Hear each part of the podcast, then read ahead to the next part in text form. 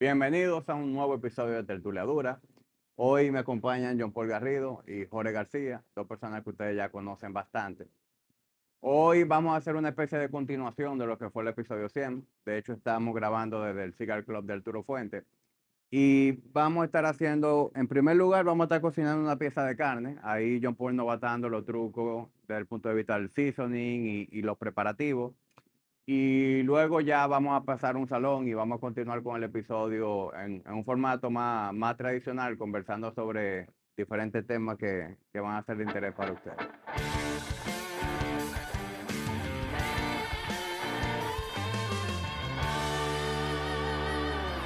Nuevamente gracias por tenerme aquí en Tertulia Dura. Y hoy, bueno, esto es un corte que he hecho por muchos años. Muchos amigos me han llamado a preguntarme cómo se hacen. O sea que quizá muchos de los que están viendo el video ya lo saben hacer. Pero para aquellos que no, es un corte demasiado noble, demasiado sencillo. Y bueno, tengo este producto que quizá algunos reconozcan, quizá algunos no. Es un producto que entre mi padre, mi hermano y yo desarrollamos. Es un sazón básicamente multiuso para todo, pero que originalmente fue concebido para este corte que nos gustaba mucho a mi papá, a mi hermano y a mí. Eh, consiste de nueve especies y es muy fácil hacerlo. Hoy tenemos un culote Double Ranch, gracias a nuestro amigo de Prime Foods, a Martín, que es un corte de lo más, de la calidad más alta. Y el proceso que vamos a llevar hoy es demasiado fácil porque solo se necesita el sazón del hogar. Así que aquí tenemos la cámara, enfocando eh, la carne. Yo voy a usar el culote y básicamente es un empanizado, literalmente. No hay forma de sobre de sobre sazonar un culote porque es demasiado corte magro con una capa de grasa por encima. Entonces, aquí pueden ver que soy bastante generoso con el corte. Hacemos un rub. Lo volteamos. Este corte tiene aproximadamente 3 libras y normalmente la regla que yo utilizo, porque lo vamos a hacer al horno, es 10 minutos por libra. Eso más o menos le va a dar una idea demasiado exacta. El corte del tamaño perfecto para mí entre 3 y 3.5 libras, porque es que el, el que mejor para mí queda a término. Entonces, una vez tenemos el culote ya empanizado del hogarri, pues el horno lo precalentamos a 450 grados y cualquier horno de cualquier casa funciona. Esto yo lo hago en todo lado, la temperatura no va a variar. Un horno siempre, bueno, concentra el calor más que otro, pero básicamente es eso. Lo vamos a dejar 30 minutos y luego veremos cómo queda. Así que voy a proceder a entrarlo al horno y en 30 minutos, más algunos 15 o 20 que le damos, veremos cómo queda. ¿Qué temperatura de horno, P? 450 grados, que eso es Fahrenheit, que serían 232 Celsius, pero casi todos los hornos eh, están ahí, o sea que vamos a ver qué tal. Bueno, ya acabamos de salir de 30 minutos y lo dejamos unos 20 minutos reposando. Hay una discrepancia a veces con lo que la gente piensa que es obligatorio dejar la carne reposar. reposar. Dicen los 5 minutos reglamentarios, etc. En el caso del culote sí se deja porque viene de la parte del top sirloin, que es una pieza completa y el culote se llama culote, picaña eh, o punta. Entonces, como es un bloque, por llamarlo así, entero, si no lo dejamos reposar y lo cortamos inmediatamente, pues bota todos los jugos. Eh, no significa que va a saber mejor ni peor. Simplemente a mí me gusta dejarlo reposar un poco, baje un poco la temperatura, que se acumulen un poco más y a mi entender y experiencia, pues sabe mejor. Entonces, importante, un cuchillo que funcione, que corte. Segundo, la dirección en que vamos a cortar el culote. Sí, sabe diferente. Si está a favor de la fibra o en contra. Y aquí le voy a pedir a, a, a mis dos amigos aquí que me digan por dónde, si yo le digo que a contra fibra, tendría yo que cortar. Contra fibra. Contra de la fibra. Así. Así. No, as- así. Fíjate que las fibras vienen aquí. Así. Así, correcto. Entonces, fíjense la diferencia. Ahí lo vamos a cortar. Mira la fibra cómo van. Ajá, ajá. Tiene que cortarlo en contra. Ya. O sea, haciendo como una X. básicamente.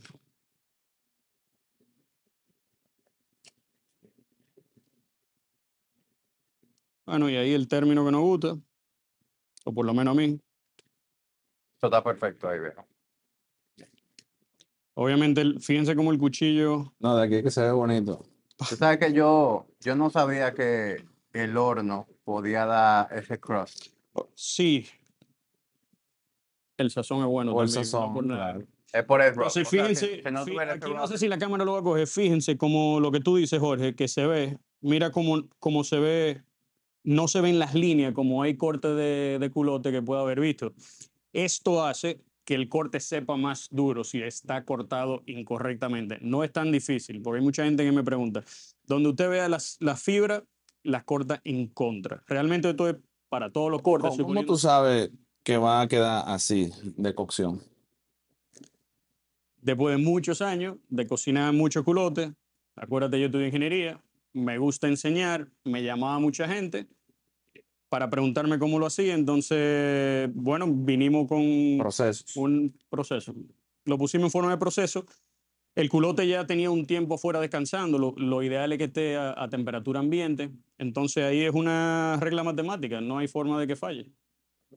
Estamos hablando de temperatura, contrapeso, la matemática es una ciencia exacta, o de las pocas más exactas. Pero di- eso de que, que la, la consistencia de que- Bueno, si estamos, sí, si estamos en una parrilla, pues funciona a veces lo que dicen de tocarla, porque yo la toco, yo no uso termómetro, pero también lo ideal es que usen un termómetro, porque no todo el mundo tiene tantos años de experiencia para saber cuándo va a estar listo. Entonces, vamos a ver qué tal, arranquemos por aquí.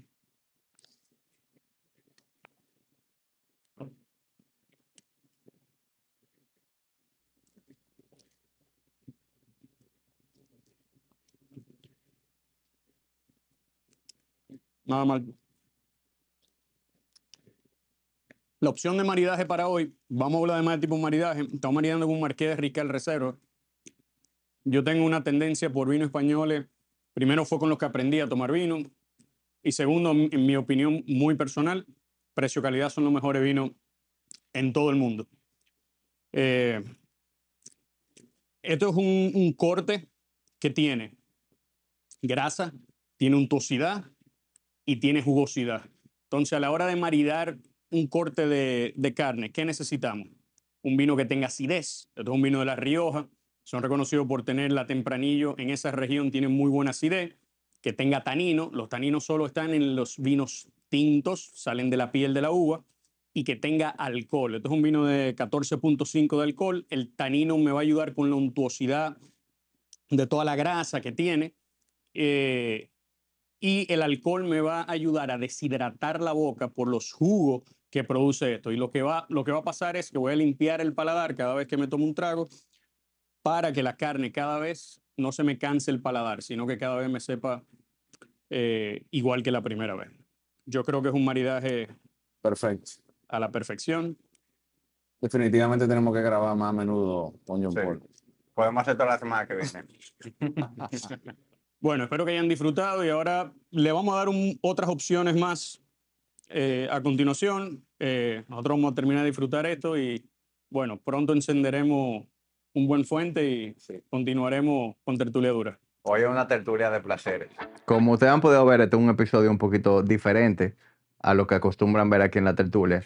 Tuvimos en la cocina viendo con John P cómo preparar un culote. Y continuando con lo que vimos en la cocina, John Paul.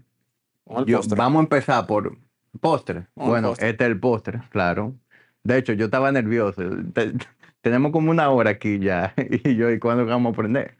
Ya finalmente se, se nos dio. John P., vamos a empezar por el tema de las carnes con una pregunta. Yo en mi casa tengo un horno, tengo una, una estufa regular, tradicional. Mi horno no es nada del otro mundo. Mi horno me va a dar ese crust que tenía ese culote afuera. Hubo algo que se me olvidó decir ahí, tomando el tema del cross. Todos los hornos van a funcionar, no importa la marca. No me voy a poner a mencionar marcas porque yo he hecho esto en, en diferentes cantidades de horno y cada vez que lo sugiero, porque al final del día es una temperatura y el horno te tiene que dar la temperatura que dice, o debería, o si no, give or take, es, es muy parecido. Entonces, lo único que en este caso, en el, horno del Cigar Club, que es un horno que tiene un sistema de convention, que yo no hice fue prender el broiler. Entonces, si son 30 minutos que le dimos esa de 3 libras, le podemos dar 25 y los últimos 5 minutos podemos prender el broiler para que el broiler le dé ese crust y eso se hace al ojo por ciento. Hay unos broilers, ahí sí es verdad que son muy diferentes, hasta que le dé ese, ese crust que vimos en el video. Si a alguien le gusta más quemado, que hay gente que le gusta un poquito más quemado, chévere. Si hay alguien que le gusta un poco menos, pues menos. De eso se va a deber a la concentración de calor que hay en el horno. Como puede haber horno que tienen el convention, que no van a necesitar el broiler. Pero ya eso uno lo ve. Yo entiendo que el término te va a quedar bien desde, desde el primer tirón, pero la verdad que el crust, como dijeron ustedes dos, hace la diferencia. Entonces, Como yo lo he hecho en casa, es que lo termino en el sartén.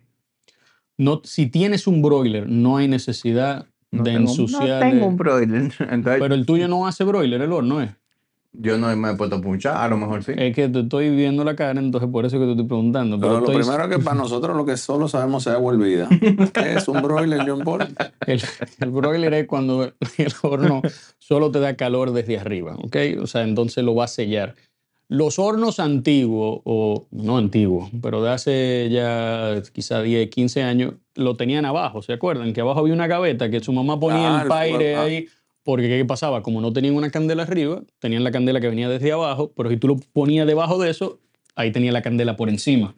Entonces, eso es el broiler eh, que le da el calor.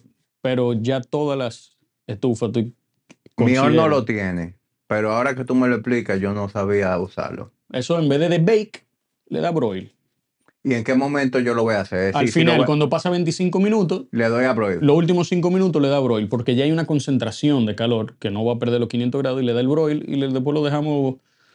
Antes yo decía 5, pero nos dimos cuenta, si se fijan, la poca cantidad de líquido que botó al final fue, fue muy poca. Si lo cortan inmediatamente, es mucho más lo que corta y el término ahí para nosotros está perfecto. Hay gente que quizás se lo encuentre un poco crudo, pero para mí ahí está perfecto. Yo he enseñado, creo que a muchos de mis amigos, si no a todos.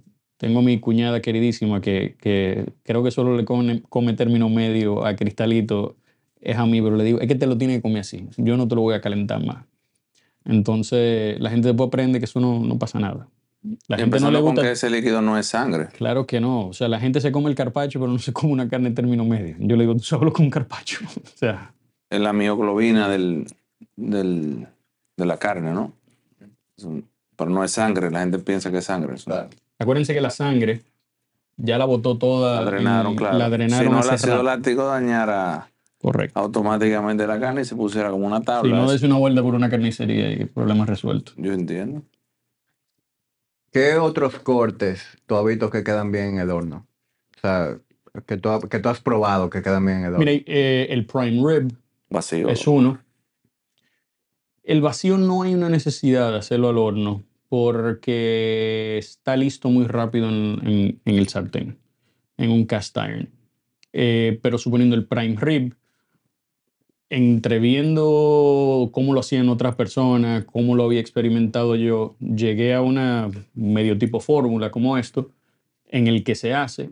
Yo subí uno que otro video en, en mi Instagram. Yo vi que le pusiste mantequilla. Ese es una mantequilla con logarri para que también el calor af- af- afuera no afecte tanto, pero ese es un método totalmente diferente, porque es un corte tan grande, que es un corte, estamos hablando de un corte de un prime rib, puede tener entre 15 a 25 libras. Entonces ahí uno hace un cálculo matemático y después yo apago el horno y lo dejo y con el tiempo yo lo saco y hace su propio crust hasta sin, sin hacer broiler. Eso lo podemos dejar para otro episodio, no podemos alimentar a todo el mundo tan Claro. rápido. Pero esos son los cortes que yo diría que se pueden hacer al horno. Hay a veces el tomahawk que pueden darle 20 minutos y después sellarlo en un sartén si no tienen... Casi que yo lo hago. A eso eh, yo te dije cómo hacerlo así. Ujú. Tú lo metes 20 minutos. Un, un tomahawk normalmente tiene entre 3, 4 libras, 2 y medio. Si tiene 2 y medio, un poquito un poco más pequeño, a 15 minutos. Siempre dejando que el corte de carne bote la temperatura y, y esté lo más temperatura ambiente posible. En, en el, en el caso, lo, lo que tú hiciste ahora con el horno, evidentemente yo me fijé que no hubo la necesidad de utilizar ningún tipo de mantequilla, aceite, Nada. absolutamente nada. Y viéndolo, obviamente yo no soy un gourmet como tú, pero lo veo desde el punto de vista de lo, de lo que ese producto te ofrece desde el punto de vista nutricional, la redundancia. Eh, tú te estás ahorrando una serie de calorías por no tener que utilizar eh, aceites o mantequilla o algo. A la hora de tú usar el cast iron, ¿qué, qué, qué tú utilizas? ¿Y, qué, ¿Y cómo eso afecta el sabor? Miren, la mantequilla al final del día, si yo tengo que usar una grasa, la mantequilla siempre mejor. O sea, a nivel eh, médico, nutricional, la mantequilla es mucho mejor que cualquier otro de los vegetal. aceites. Aceite, bueno, si estamos hablando de aceite de oliva, el aceite de oliva también, pero a mí me, me- me resulta de mejor sabor y de más facilidad la mantequilla. eh, calentar un cast iron y ahí pasarlo. Ya ahí hay que, bueno, ser un poquito diestro y practicar un poco y, y, bueno, ahí lo que hablamos ahí adentro de que si te toca, lo que hace la gente con... O sea, pero, pero fuera del beneficio eh, calórico o de la- del tipo de grasa que tú estás consumiendo, la mantequilla, tú, o sea, vamos a hablar estrictamente de sabor aquí. ¿La mantequilla tiene alguna ventaja sobre Le otro da un aceite? poco de sabor. de sabor, claro. le da Tú un lo poco más de prefieres que un aceite. Sí, sí. Sí, La viejo. mantequilla le da, le da, le da un Mantequilla, un ese sabor. romero en el cast iron, eso Sí, viejo, hay gente que le pone, yo no le pongo, dependiendo de qué corte sea. Suponiendo en el caso de los garri, los garri ya tiene Romero. eh, romero. Entonces no hay, no hay ningún tipo de necesidad de, de colocarle, pero hay gente que le pone una hojita de romero, un poco de ajo, es válido. Uso una mantequilla buena, yo uso Lurpak, eh, que me gusta mucho. Y la Eh, aquí no la uso. yo no uso ghee. El ghee no me termina de convencer a la hora de cocinar. O sea, por ahorrarme un par de calorías. No, porque no, no es por la caloría que tú lo haces, la No, por el sabor no, es igual. No, O sea, yo de verlo, el ghee,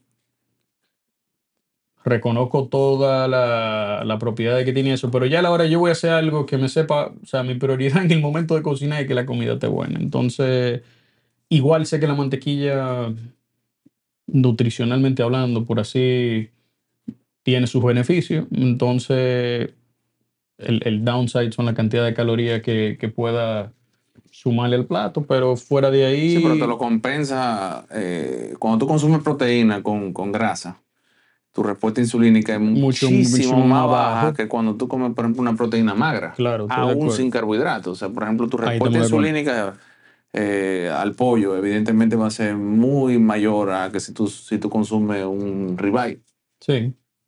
O sea, por Sí, sin embargo, respuesta insulínica no necesariamente quiere decir eh, que va a ser superior desde el punto de vista de término de pérdida de grasa, porque eso, es algo que yo No, que también no en el contexto, obviamente, porque eso es caloría, lógico, pero...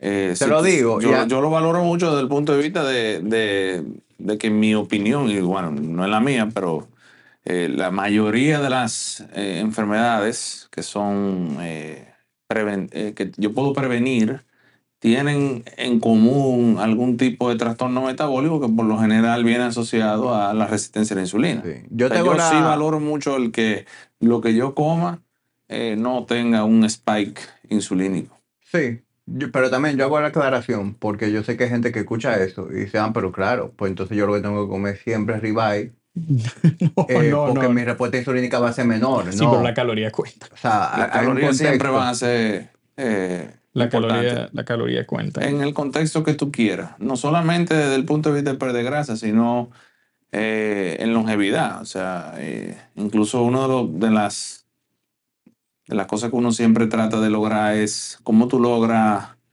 eh, restricción calórica sin sabiendo tú que o sea, porque pareciera como contradictorio el hecho de que tú sabes que la fuerza y la masa muscular se correlaciona con longevidad y calidad de vida. Y si yo te restringo calóricamente, también se correlaciona con longevidad y calidad de vida. Entonces, hay un punto de equilibrio donde si tú restringes demasiado al individuo, entonces tú logras lo opuesto de lo que se llama, no sé decirlo en español, frailty, o sea, Fragilidad. fragilidad o algo, o susceptibilidad inmunológica y todo lo demás. Es un balance entre exceso calórico, déficit calórico y lo que tú sabes que te prolonga la vida. Sí. O sea que va más allá de, de un beneficio puntual, sino más a largo plazo. Volviendo a la cocina. Y perdonen que... No, no, tranquilo, No, porque bien, bien. aquí estamos en di- diferentes profesiones y cada quien le va a salir su naturaleza de hora de hablar. No, y, lo que pasa es que a mí me resulta interesantísimo escuchar a John Paul. Y el que me conoce sabe que yo siempre he pensado que salud sin calidad de vida no sirve para nada. O sea, salud sin lo emocional, sin lo social, eso no sirve para absolutamente nada. Y yo, que mi- lo que yo hago depende mucho de, de crear hábitos sostenibles. Yo siempre hablo a la gente de que todo lo que tú hagas desde el punto de vista de alimentación tiene que ser sostenible en el tiempo. De nada te salve seguir un- una forma de comer si es temporal, si tú lo que estás esperando el Sí. día que se acabe para volver a lo que tú hacías. Entonces, fíjate que, por ejemplo, e- eso que nosotros ac- acabamos de hacer, ese culote, viejo, eso es algo que puede formar perfectamente forma de la, valga la redundancia, de la forma de comer de una persona. Sí. Es decir, eso no es un cheat meal, eso no fue un desarreglo, o sea, eso es algo que una persona pudiera comer perfectamente en su cotidianidad. Eh, a lo mejor, desde el punto de vista de presupuesto, se- sea difícil de mantener. Eso nada más lo mantiene John Paul John Paul Garrido. Garrido. Tú y yo que comemos carne Ay, molida, ¿verdad? Y, y vité, comemos eso el fin de Vivimos en el semana. equilibrio forzado, No, pero lo logramos. No, no, no, ya esto se ha ido de la mano. esto de la carne está dark, como dicen. No, yo creo que en, en específico ese plato, eh, que era el que más hacíamos en mi casa y por eso fue que salió el, el producto del hogar, eh, es demasiado fácil. Ahí no, no, o sea, ya el, pensar, el sumar, el restar, ya yo le hice la matemática, le hice el proceso, o sea, ya es simplemente, ¿cuánto pesó esto? Ponelo Garry, ponlo a 450 y depende de lo que pese, le pone la temperatura y pone el broiler. Eso lo puede hacer cualquiera.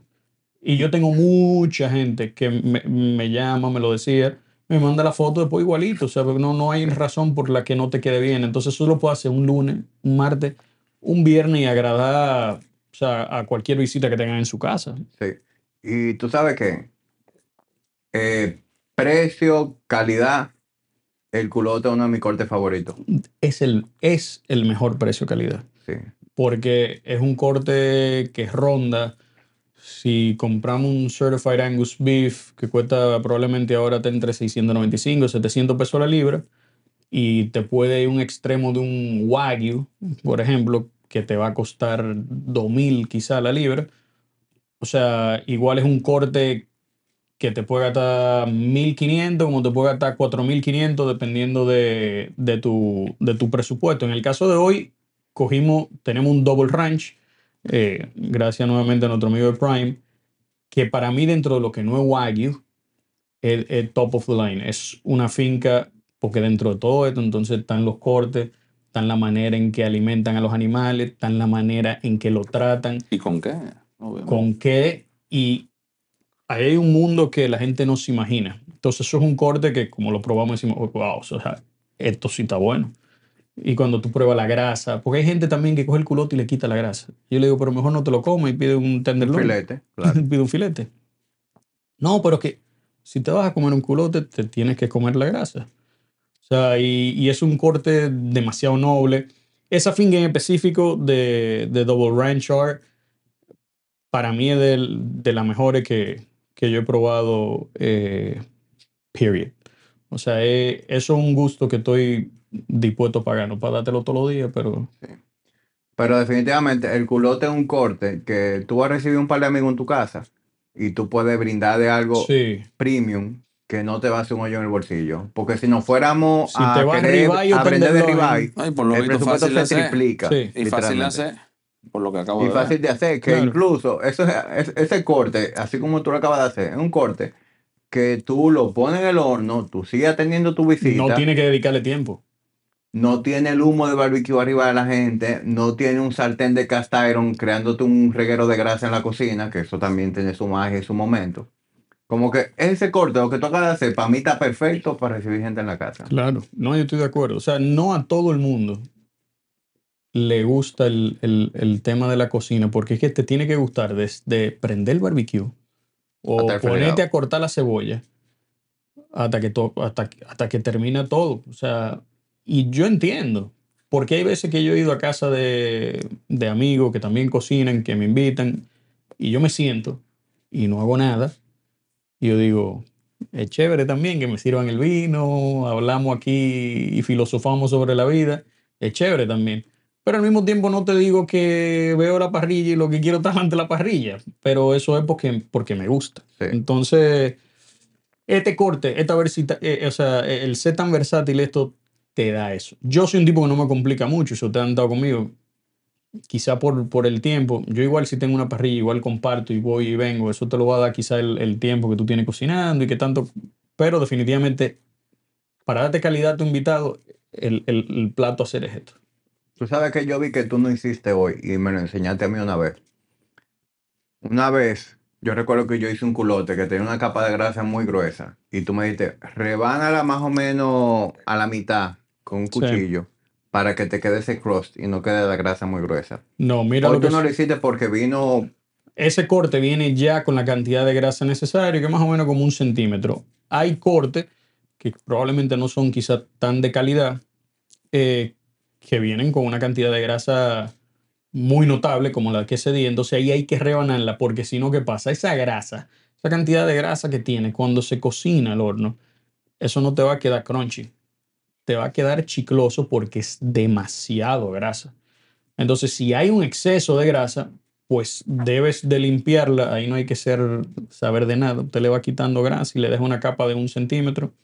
Y sí, listo. porque incluso una grasa que, que en el momento, como está a la temperatura que está la carne, si la acabas de sacar de la nevera, es decir, no descongelada, es No, una está grasa dura. mu- está dura, es Sí, muy está dura. fácil ahí de la puede cortar. quitar. Ahí la puede, ahí la puede- ahí la puede cortar.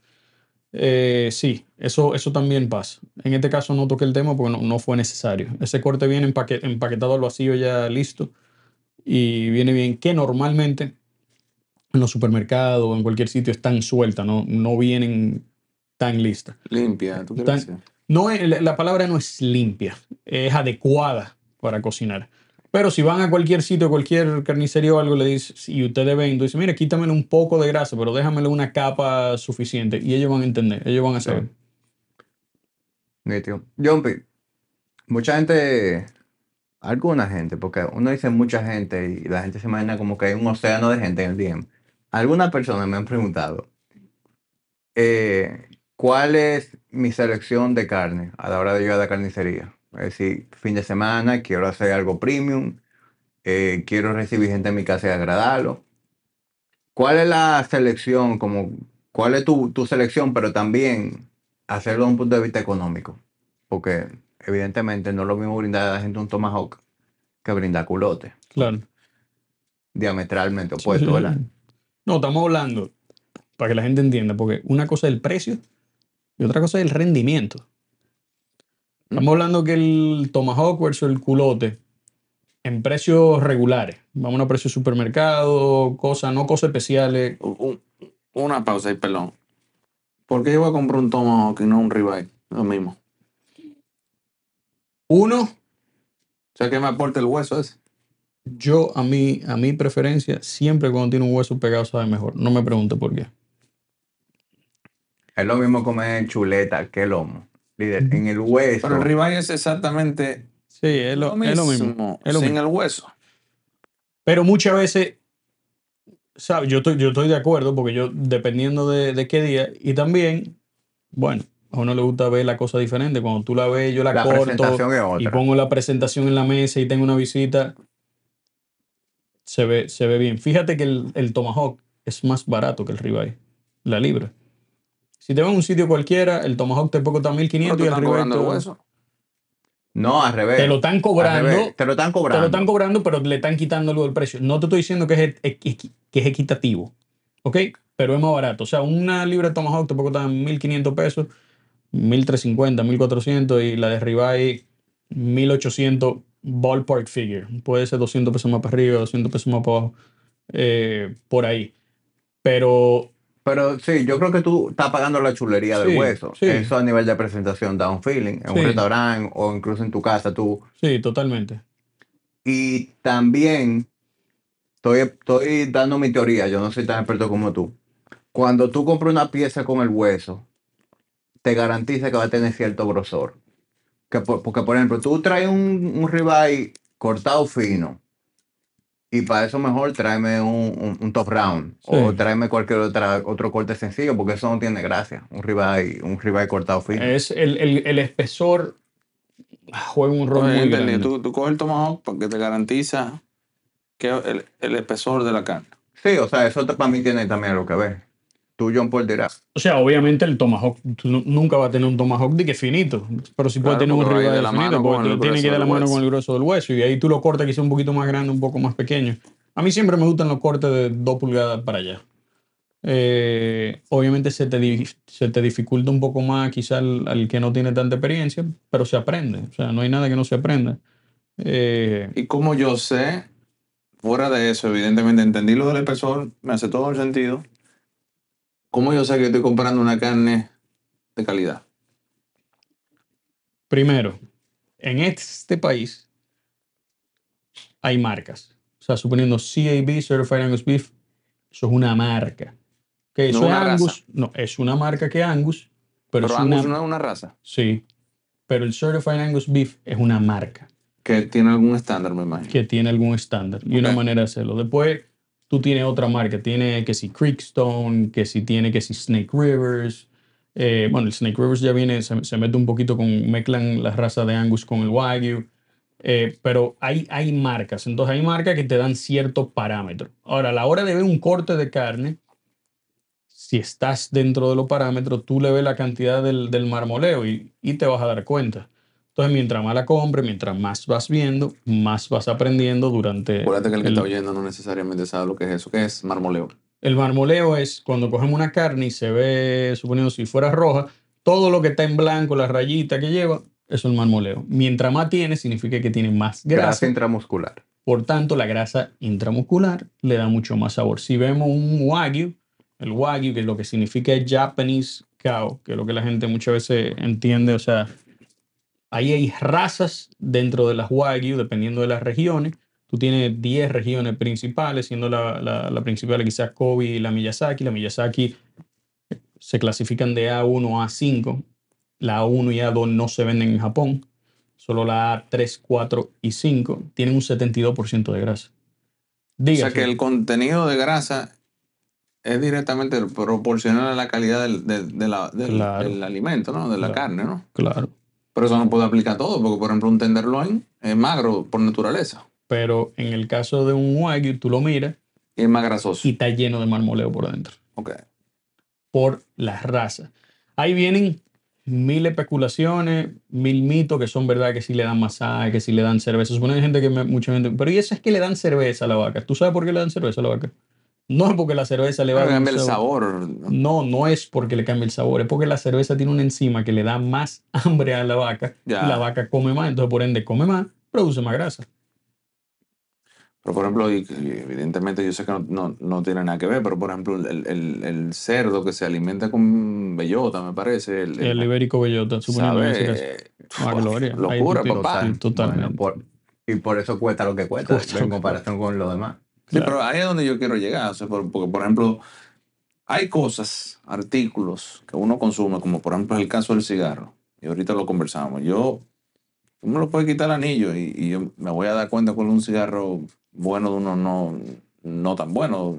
o- ¿Verdad? Bueno, acuérdate que estamos hablando aquí de unos parámetros para tú más o menos saber. Ahora, si tú me pones arriba de una mesa Eso es lo que quiero. O sea, Si tú por pones ejemplo, yo una que no sé de, de, de tres eso. cortes de ribeye Ajá, ¿cómo y a tú la pones vista? un ribeye choice. Choice es una... Sí, pero es olvídate un- de las marcas, John Paul. O sea, no, hay, no hay marca, ahí tú te que estoy hablando de tú clasificación. sabes- Tú que sabes de carne, por ejemplo, Sí. y no tienen sellos, no tienen Claro. marcas, tú no sabes lo que... Si tú de la verlo, ves ¿cómo yo sé por, cuál la, es mejor por que la otro? cantidad de marmoleo y el color. El marmoleo. ¿Y el Claro, color? y ¿Qué el tú andas buscando en el color? No, en el color te, te va a dar cuenta de, de qué tan pinkish está, de qué tan roja, o sea, si hay en ese caso, porque te pueden tirar suponiendo, te pueden venir, esta está dañada y lo que tienes es un dry age al lado, que eso pasa, que hay gente que le dicen y lo que... Por eh, ejemplo, esa grasa amarillenta, eso te da madurez del animal y, Claro, eso, de- y correcto. eso se transfiere al sabor de la carne. correcto, eso... Pero tú sabes que a veces uno va a un supermercado, sin, sin ánimo de mencionar ninguno, y tú sacas la carne y está verde abajo. No, ya tú sabes que eso es, eso está jodido. Eso no, no, no hay que ser un genio para saber eso. Eso no, No, no debe eso, eso es evidentemente sentido común. Sí, claro. Pero fuera de esos casos extremos, que evidentemente eso es proceso de la descomposición, Sí. ¿cómo yo justifico con El mi vista? marmoleo. El marmoleo es lo un- único. es mi mejor parámetro para saber si es El bueno o malo. marmoleo. Ahí uno ve la carne y, y tú, o sea, es que si te la pongo uno al lado de otro, te vas a dar cuenta. O sea, yo te pongo un, vamos a hablar de extremos. Una carne Angus Choice, que es como lo básico, lo que, lo que sale, y te pongo un Wagyu A5 al lado y tú vas a pensar que son dos cosas nada que ver. Ujú. Sin embargo, estamos hablando de un ribeye aquí y un ribeye aquí. Estamos hablando de extremos, ¿ok? O sea, entonces de ahí tú vas blending in y, y te vas dando cuenta. Pero ese y- trabajo, y- y al ese final trabajo, también, por ejemplo, en, en- en tu experiencia gastronómica, por así decirlo, ¿qué tanto influye entonces en la mano del que lo haga? Porque, por ejemplo, yo he visto aquí, por ejemplo, en República Dominicana, que le hacen así a la carne en el, en el sartén, ¿no? sí, La, la presionan. Y entonces termina tú con una suela vibran y, sí, no, yo no, y hay que ir el endodoncita No, para frenar el sangrado. hay práctica que, que yo no entiendo. O sea, yo he visto sitios donde le ponen una pesa a la carne como que O para que sal, se selle sal de ablandar. No sé si tú has escuchado eso.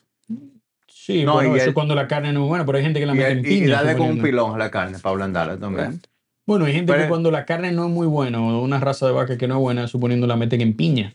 La piña te la ablanda. Tú dejas una carne de un día para otro en piña y te la, decomp- te la, No, te y, la y- deshace. y- y es lo mismo que la olla a presión. O sea, ¿por qué se usa la olla a presión para alguna carne? Porque son carnes duras. Sí. Sí, pero entonces ahí entramos en un- como en una especie como de contradicción donde desde el punto de vista salud, por así decirlo, se valora mucho que el animal sea criado eh, con pasto, ¿no? O alimentado con pasto. Sí. Y ese animal es más magro Sí. y más dura la carne que uno que se crió quizás con cebada y cuantas cosas. Mira, ahí, eso, si nos metemos ahí, hay un mundo. Porque suponiendo tú te vas a una rubia gallega, es un animal de 7, 8 años, normalmente lo que le llaman vaca vieja, que camina y tú lo dejas, pero es vieja y va caminando y cuando sale eso tiene otro sabor diferente.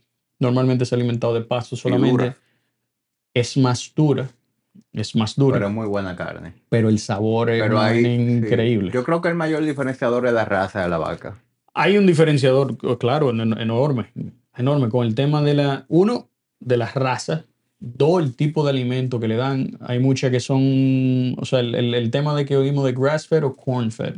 Claro, cuando tú tienes, cuando es corn-fed, sabe mejor, viejo, le da más sabor a la Sí, pero el, el perfil de ácido graso cambia. Eh, Los omega 6 se disparan cuando es corn fed. Sí, Sí, claro. pero al final cuando tú la pruebas, ¿cuál tiene más sabor? RD. Esto es lo más RD que ustedes van a ver en el día de hoy. Pues sí, Jumpy, te preguntaba antes de que tuviéramos el tema de la luz. ¿Cuáles son los cuáles son la- las contraindicaciones a la hora de maridar? Estamos comiendo una carne grasienta, roja, eh, un cerdo, un cordero, una res.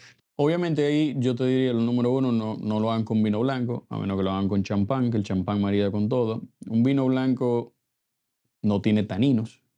Taninos provienen de la uva, de la piel de la uva, que es lo que le da el color, lo que te da esa, esa astringencia que sentimos como cuando nos cepillamos los dientes, esa resequedad, que eso es lo que combate la untuosidad.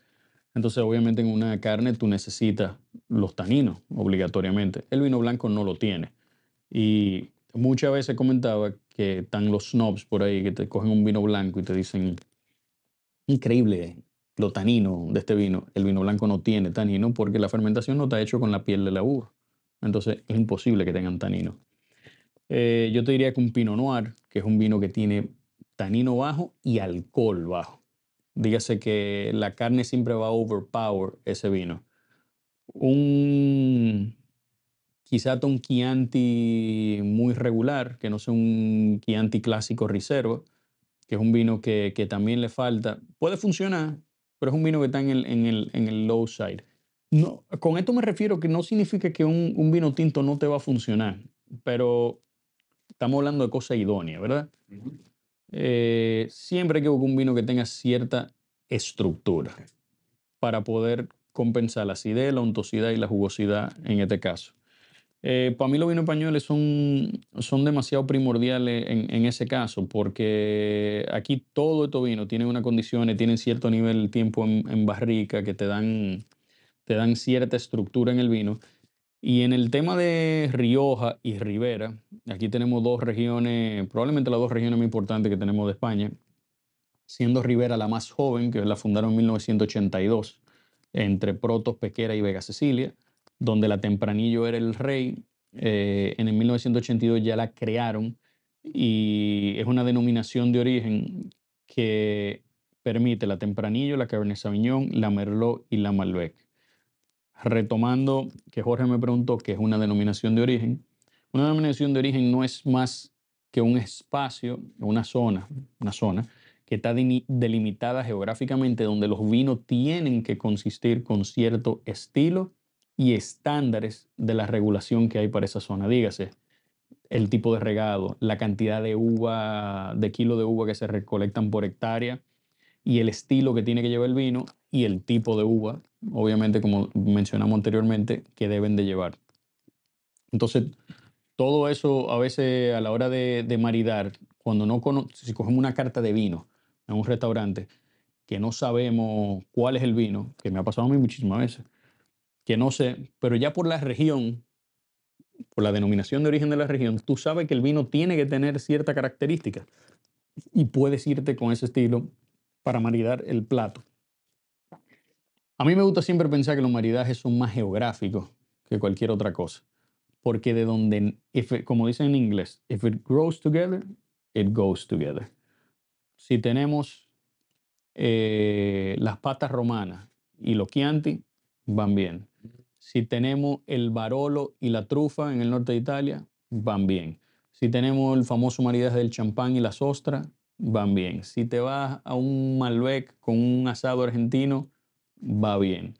Entonces, son cosas que van, van de la mano. El Ribera del Duero con el lechazo, el Rioja con el cochinillo, o sea, son cosas que nacen en, la misma tierra y de alguna manera u otra la naturaleza hace su magia de que, de que funcionen. La naturaleza y los años de historia culinaria, en lo que tanto el, eh, los chefs como los enólogos han buscado como esa armonía. Pero yo me voy más lejos, es que científicamente funcionan el café y el cigarro.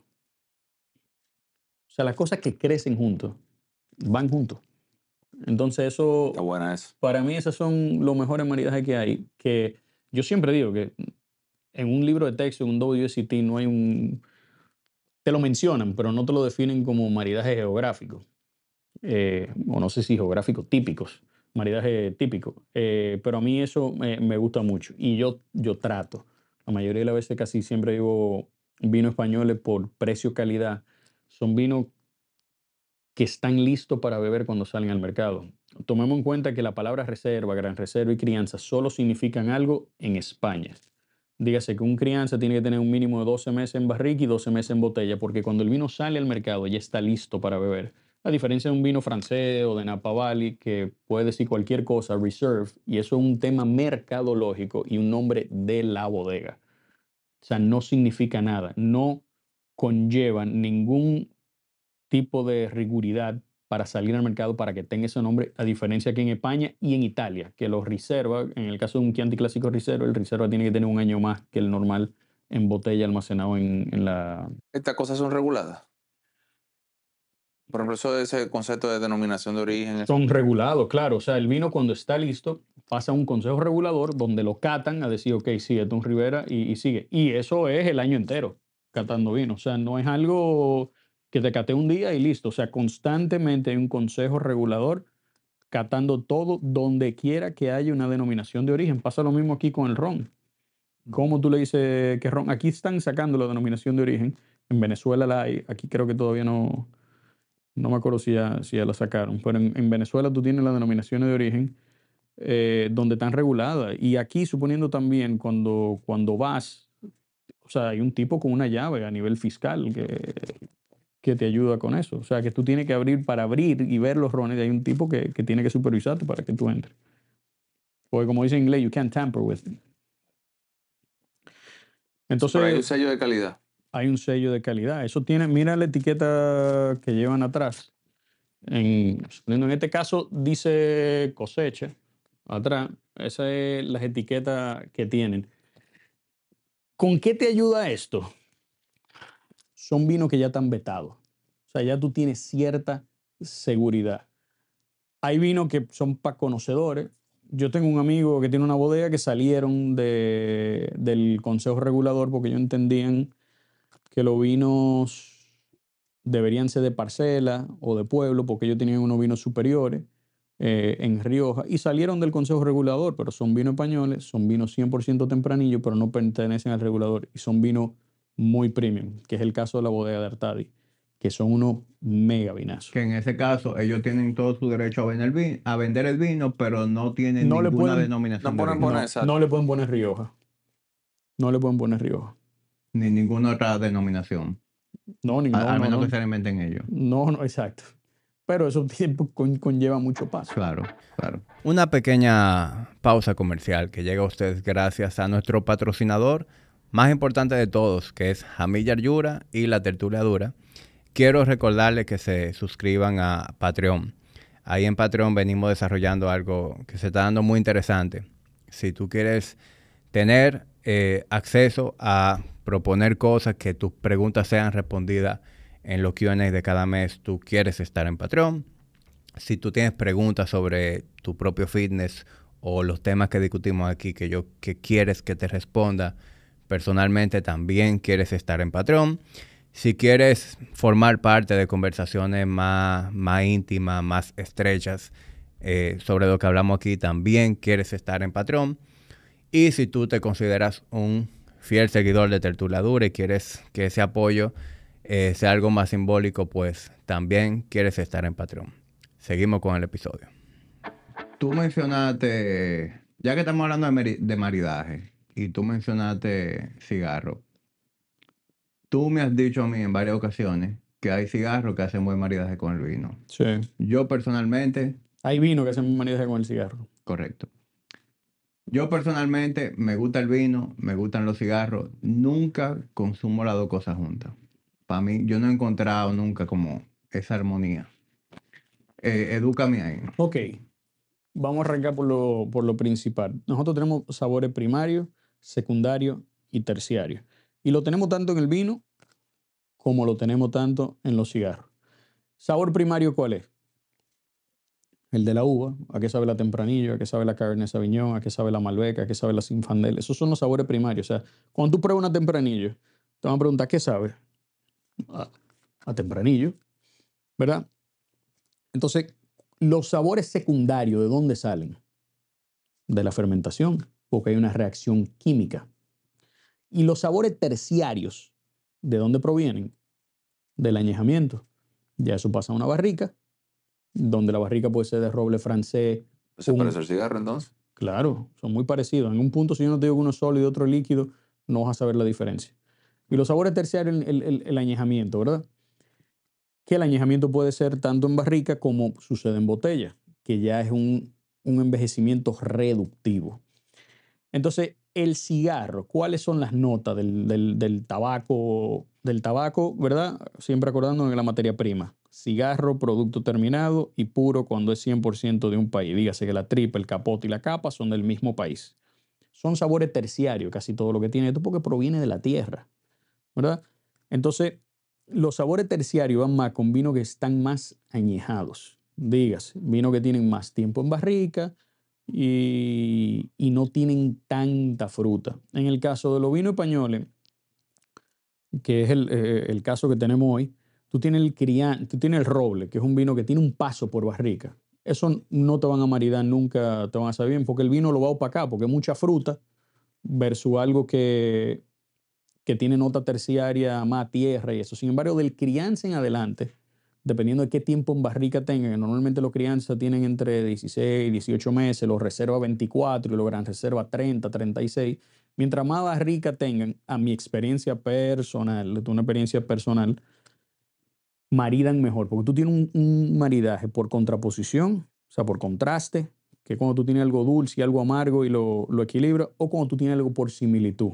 Entonces, en este caso, tú tienes unos maridajes que van por similitud porque tiene unos sabores terciarios parecidos que van del reserva al gran reserva en adelante. ¿El crianza te puede hacer el trabajo? Sí. ¿Es el ideal? No. ¿Te funciona? Sí. Entonces, por eso los vinos españoles, yo sí, de los crianza en adelante, sí entiendo que maridan con el cigarro y yo lo disfruto. Y mientras más, suponiendo el anterior que no bebimos, que es un gran reserva, que es el vino que más tiempo lleva en barrica, pues iba a ir mejor que suponiendo este que estamos catando ahora, que es, el, es un Arzuaga Reserva. Pero este va buenísimo. El Gran Reserva, mejor todavía. Porque siempre van a tender a, a sabores terciarios, que es lo que más sabe el tabaco. Este es de Arzuaga. De eso Arzuaga. Yo te voy a decir un ratico. Entonces, A ver, básicamente, prefiero como destilado cuando estoy fumando yo estoy de acu- yo, bueno, a mí mi maridaje favorito con el cigarro, uno, el café. café, es increíble. Dos, el ron. Y tres, en el caso de lo vino, el porto. ¿Y por qué el porto? Porque el porto ya, bueno, ahí nos metemos, nos metemos un rollo, pero un sistema solera, dependiendo Tawny, que es el que tiene más envejecimiento, que no es Ruby, que es más joven. Y al tener un, es un vino tinto fortificado, ¿verdad? Tiene una tendencia golosa, donde tú tienes como, dulce, ¿no? como un dulzor, pero también al mismo tiempo tú tienes ese sabor a madera, ese sabor de, de terciario. Entonces te contrarresta un poco la amargura del cigarro, sin embargo, con los otros sabores también te acompaña con los sabores terciarios. Y el Porto, esto con un Tawny Graham 20 años, ¿Y a qué tú te refieres con un fortificador? Perdón. fortificado es un vino que le agregan alcohol, eh, en el caso del, del O Porto. sea, que no es solo de la fermentación, sino no, la, se, se le agregan. entonces tiene un porcentaje mayor. Sí, los portos normalmente tienen de 16 para allá. Son vinos fortificados. Que me, me encanta. El porto a mí me, me fascina. Entonces, el porto te va a gustar mucho más que un vino corriente. Pero si quieres con vino. ¿Y el es coñac no te gusta con? Claro, me encanta también. Mira, A este mí- a mí personalmente me gusta la tequila Yo y el ahora probé, me di un sip del vino y, y- y está decente. Es decir, no, no lo repelo. No lo vas a repeler. No, va, no sigue, que no no sigue sea- siendo mi opción favorita, pero de que no sea tu opción favorita, estoy de acuerdo. Pero suponiendo, si yo voy, si hoy hubiésemos traído el culote para acá y estamos ahí afuera en el Cigar Club y vamos a beber vino, porque vamos a comer, y a mí en lo personal prefiero vino para comer que cualquier otra cosa, yo igual. y vamos a fumar, te va a funcionar perfecto. No te va, no va a haber una distorsión de ningún tipo. Ahora, vamos a fumar y vamos a sentar. Probablemente coja un, un ron. Y si hay porto, me voy con porto. Es un mundo, es un mundo muy amplio. A ver, y aquí, y aquí pueden haber a muchas personas que le hagan ruido y digan, este tipo está loco, no sabe lo que está hablando, pero yo te lo estoy demostrando ahora. Yo Y que no quiero nada que compita con el sabor del cigarro. ¿Tú entiendes? Que no se me quede ese sabor en la boca. No, porque no puede. vaya- Suponiendo, Guau. mira qué pasa. A mí me gusta mucho el Negroni. Me encanta. Y el Negroni me gusta con el cigarro. Sin embargo, dependiendo del vermut que use el Negroni, me puede dañar el cigarro. Porque si es un vermut, que también es un vino fortificado, eh, es muy dulce, me empalaga tanto la boca que el cigarro no me sabe a nada. Entonces el nivel de dulzor que tiene para contrarrestar la amargura del tabaco, todo tabaco es amargo, vamos a estar claros. Hay tendencia por la capa, que si está añejada, que si un broadleaf o que si es Camerún, que tiene un dulcito, pero es amargo al final. Si está en el, en el, en el lado muy dulce y opaque el amargor, entonces el cigarro no me va a saber a nada. Entonces no, no estamos en nada. ¿Está copiando? Me queda claro. Entonces hay, hay, hay un sinfín ahí de, de, En otro orden, te lo estoy diciendo tarde porque ya prácticamente me lo estoy terminando de fumar, pero qué bueno está este cigarro, viejo. Esto es un cigarro. eh, hoy estamos fumando Opposex Oro Oscuro Destino del Siglo. Es un cigarro. Mermelada. Mermelada. Eso es lo que es una Eso es mermelada. lo que Caramelo. Es un cigarro que tiene un añejamiento de 7, 8 años la tripa. Tiene un capote también añejado y una capa madura en vez de la versión de la capa de Opposex, que es una capa que, que es, que es natural. Y madura es un, pasa por un proceso de maduración donde se oscurece un poco, eh, viene de, de unas hojas que son un poco más oscuras, igual de la finca de Oposex. Y yo siempre digo que esto va a traducirse en un cigarro con un poco más de sabor y quizá un poco más complejo que el normal, a mi entender, que es lo que... Y a nivel de fortaleza, que la gente piensa que siempre es más oscuro, es más fuerte, este tiene más sabor, sin embargo, en la línea normal de Aposex eh, me pega más. Me parece este más, más complejo y, y como con un poco más de sabor. El Opus es un puro. Y esto también. No, no. Los Opus sí, son puros. Los Opus son puros todos. Porque no todos los cigarros son puros. No, pero todos los puros sí son Me cigarros. puede, entonces, estoy, estoy fundiendo que me lo dijiste el otro día, pero me fue como la cosa. Sí, tabaco, materia prima, cigarro, el producto terminado, Ajá. puro cuando es 100% de un país. Dígase que la tripa, lo que lleva adentro, que está formado del seco, del viso y el ligero, el capote o banda, que es lo que lo amarra, y la capa, que es lo que lo viste, son del mismo país. Entonces eso es un puro. Es un término que está mal utilizado, porque mucha gente, vamos a fumar un puro, vamos a fumar un puro, pero si está fumando un Se oposex, llaman entonces- puro a cualquier cigarro. Sí, que no es lo correcto. Y eso sale de que Así como dicen, vamos fumando un tabaco. Tabaco es como que yo te diga, eso Vam- es vamos, a cemento. beber, vamos a beber uva. Eso es cemento. No, eso es concreto. Cemento es la materia prima. Es un término de ese tipo de término que, que utilizan por Sí, eso. que- Pero yo entiendo también porque Pero esto es un producto 100% dominicano. dominicano, Dominicano. y 100% hecho por la fábrica. Que Todo. no es algo fácil, por lo que tengo entendido. No, nada, porque la capa cuesta mucho. Entonces, mantener una finca, la de Oposex, es, va cuesta arriba, ¿me entiendes? Pero bueno, lo hacemos. Cada vez tratamos de hacerlo un poco mejor.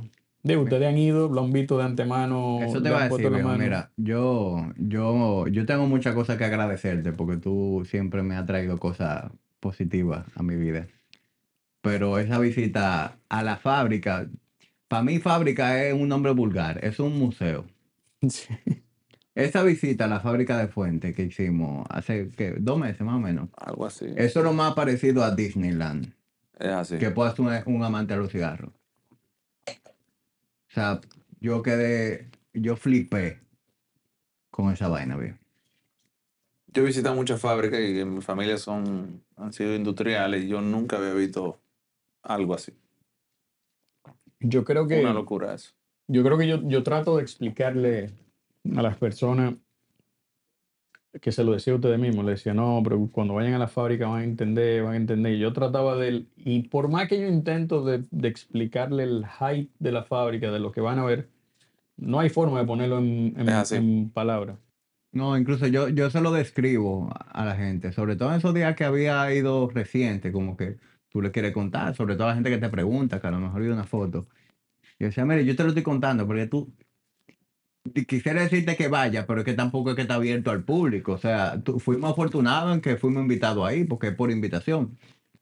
Pero viejo, es que no hay palabras que le hagan justicia a eso. O sea, y, y ustedes deberían, de alguna manera, yo no sé si hay un documental de la fábrica, si no lo hay, deberían hacerlo. Bueno, ese libro que está ahí adelante eh, es de Osuline, eh, que, bueno, la marca más prestigiosa yo creo que, que del libro en cuanto a lo que hacen. O sea, nosotros una marca dominicana que haya hecho un libro, eh, que Osuline haya hecho una marca dominicana donde están Rolex, Patek, Ferrari, Porsche, Chanel, o sea, you name it, todo lo vino del mundo, o sea, que tengamos una marca, creo que es un orgullo, como dice Ciro, de algo que es 100% dominicano hecho aquí. Aquí hacemos la caja, hacemos los cigarros. O sea, es algo de, de orgulloso. Y ahí está la historia eh, de la fábrica desde que comenzó en 1912 con un inmigrante cubano cuando llega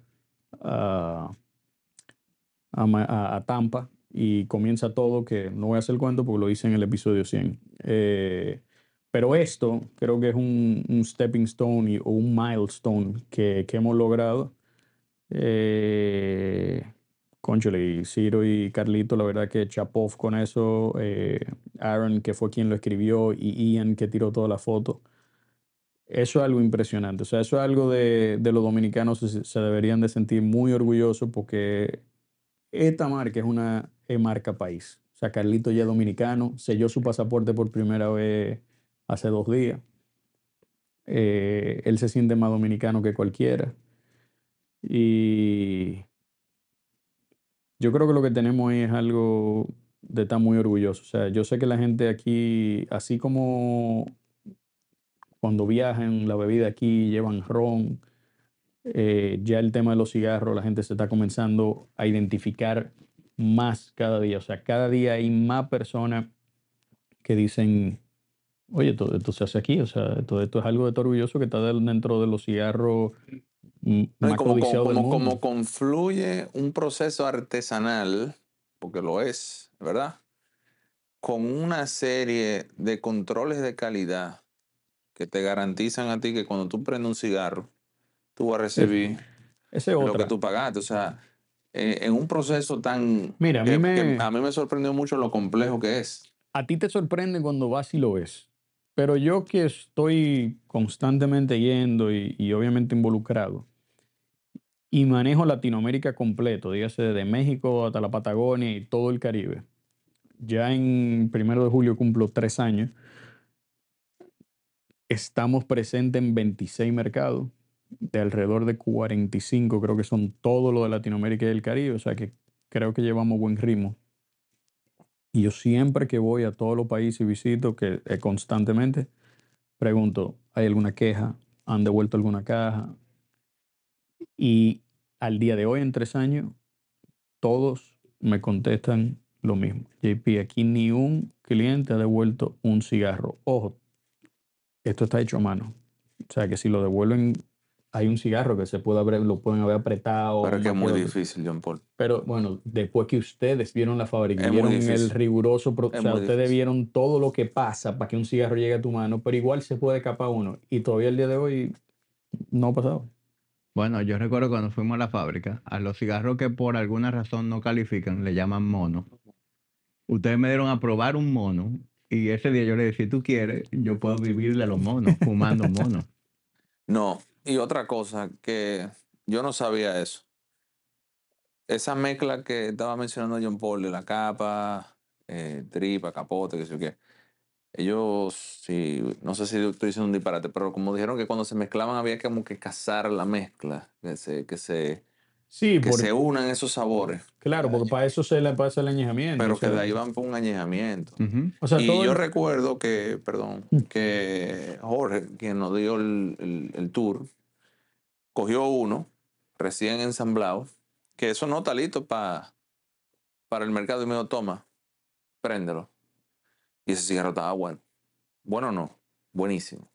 Y, Y, y ahí podemos, va él al aging room después. y podemos decir que estaba bueno, porque no fue que no agarró de repente. Íbamos fumando Opus. Íbamos fumando y no cualquier otro. Íbamos fumando Opus. Cogí un break del Opus para probar ese y me, y me gustó el cigarro. Porque a veces tú pruebas algo, si tú no fumas nada en el día, te puede saber bueno. Pero no, yo lo comparé con el Opus que yo me estaba fumando. Y me gustó que no fumigan con químicos. No, todo es con frío. Eso me, me, me, me quedó, me quedé genuinamente impresionado con eso. Son tres congelaciones que tenemos. O sea, el, el hecho de que cualquier cosa es con frío, con un proceso natural, que lo hacen. Tú sabes que aquí se da mucho que hacen eventos. O un proceso físico, no químico, perdón. Aquí muchas veces en los eventos, como para añadirle chulería a los eventos, a veces ponen a, a un a alguien construyendo el cigarro ahí mismo delante de la gente. Y la gente lo ve como una chulería. No, este cigarro me lo dieron acabado de hacer. no, no, no, no y lo realmente eso no es, eso no es. Nosotros, nosotros no. Eso no. Nosotros no, no lo hacemos eso, eh, precisamente porque entendemos que eso no es, es chévere. Ver, ver un, un buen torcedero, verlo es, es arte, la verdad. Pero realmente para fumarte, tú quieres un cigarro que ya haya tenido, que te seco, que no te mojado, que vaya a tirar bien, que haya tenido un proceso de, de lo que decía, que, es, que, que ya se haya casado con, con la mezcla. La gente no lo entiende, eso eh, es difícil de explicar. Yo ya no lo explico. No, no es difícil de explicar, John Paul. Es como decirle a la gente, ese vino, tú explicaste cómo va una barrica y todo eso. Es como que tú pruebas un vino justamente acabado de hacer. Eso no es, no- tú no te estás tomando un buen vino. No. Pero eso no es. eh, todos los, todas las compañías de cigarros no hacen eso. No, hay compañías de cigarros que lo que le dan de... No, eso por lo general, eh, por lo general son artistas como freelance que, que No, invitan a no, que pero que, pero que hay compañías de cigarros que ensamblan y afuera. Sí, sí, sobre todo en esa zona de Tamboril, donde hay muchos fabricantes de cigarros, se da mucho esa práctica, que a veces tú vas y que tú quieres comprar cigarros y, son cigarros que hicieron ayer y tú te los llevaste. Claro. Y la Hay otra cosa que a mí todo. genuinamente, y obviamente no tiene absolutamente nada que ver con el cigarro, pero que yo no... Sería un crimen no decirlo esto. Pero a mí genuinamente, como dominicano, lo que a mí más, o sea, la calidad eh, es incuestionable, pero como dominicano donde yo más orgulloso me sentí es las condiciones de trabajo que tienen los Eso es empleados. impresionante. Eso yo dije, no, pero esto es una locura. La musiquita, Pero todo el yo- mundo yo- a Juan Luis Guerra. la alfombra roja, el- las condiciones del comedor. Loco. Eso yo nunca había visto algo así. Sí, y te voy a ser sincero, yo había escuchado el podcast en que salió Ciro. Y yo- hay una frase que dice, dime de qué tú hablas y te voy a decir lo que carece. Y yo soy medio incrédulo. Pero mi galleta sin... Yo nunca lo mencioné, nunca te dije nada de eso. No. Pero mi galleta sin mano me la dieron cuando yo vi eso, con mis Sí. ojos. O Tú sabes que a veces tú entras a un lugar de trabajo y tú puedes sentir el descontento. Aunque no te digan nada, tú puedes sentir una empleamanía enfadada. a mí, pero ahí nos presentaron, ahí nos presentaron viejo. empleados que tenían... Ah, mira, este fulano que tiene no, no sé cuántos y años. lo ápero de allá es que a medida que tú vas adquiriendo veteranía, tú, tú pasas a fabricar cigarros más top of the line. Por ejemplo, el Between puestos hay que ganárselo. El, El- Che, el Che, ¿no? el Between the Es- Lines, que es un cigarro que, que nosotros disfrutamos mucho. Hay solamente dos personas Dos que hacen el. Between the Lines, que hasta nos tomamos una foto con ellos. No, y nos enseñaron el truco de saber quién fue que lo hizo. Si Ajá. tenía la puntica Y, blanca. y después de eso yo siempre miro. Yo también. Y tengo la foto de los dos individuos y ahí sé quién fue que me lo hizo el cigarro. Sí, es un, es un mundo fascinante, la verdad. Eh, El salón aparte para los veteranos. La verdad que es una, una experiencia increíble. La verdad que sí. La verdad, yo le digo, a la, yo le digo a la gente eh, cuando voy que me paro arriba en la galera donde, ustedes- donde le tomé una foto y, y miro hacia abajo y, y como dice mi mujer o los venezolanos, qué bola que yo trabajo aquí. O sea, a mí se me erizan los pelos de decir, porque cada vez que voy digo, la verdad que esto es, o sea, esto es increíble. O sea, yo, yo no dejo de sorprenderme. O sea, es, y, y yo siempre le digo a la gente, que se lo dije a ustedes, yo de lo más orgulloso que estoy de la compañía, no sé si, no de los cigarros, no de la fábrica, es de que cada vez que nosotros llevamos a alguien, tienen la percepción que dice, qué buena vibra se siente aquí.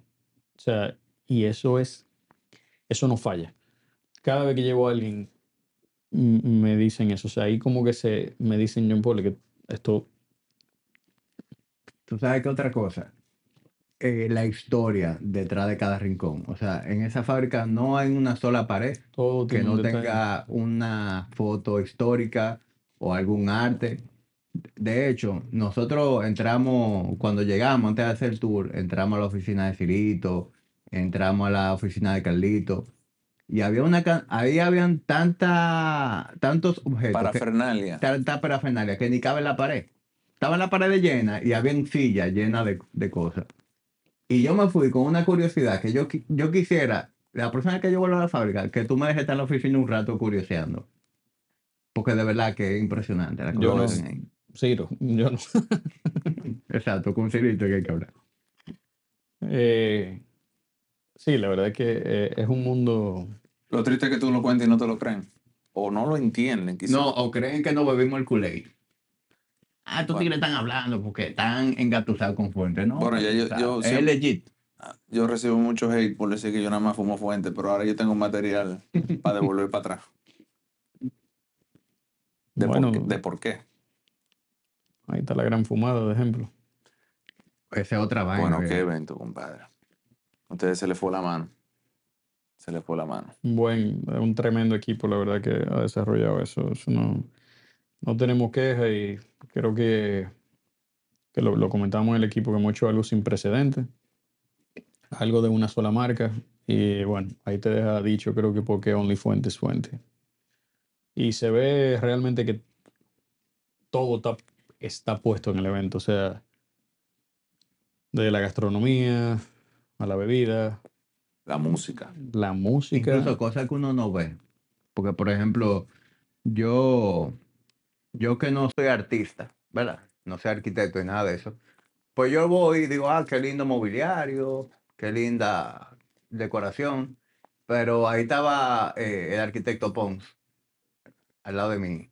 Y me dice, pues mira, aquí hay un trabajo en Sí, paisajismo. me acuerdo de lo de.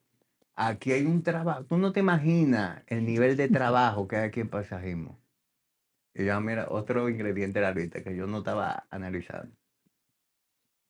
La verdad es que queda- quedamos muy contentos y creo que Pero y la música. Ah, no veo. Eh, eh, sobre, el año pasado tuvo buena, pero este año con Bueno, que este año Arturo vino con, el, con la banda. Él nunca había tocado en este país con su banda.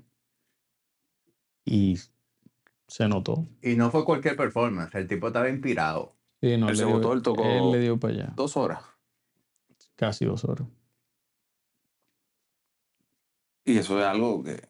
O sea, tú, tú entiendes Bueno, el, tú tienes, tú tienes un tipo que ganó nueve Grammy, siete Billboard y un Emmy. You do the math.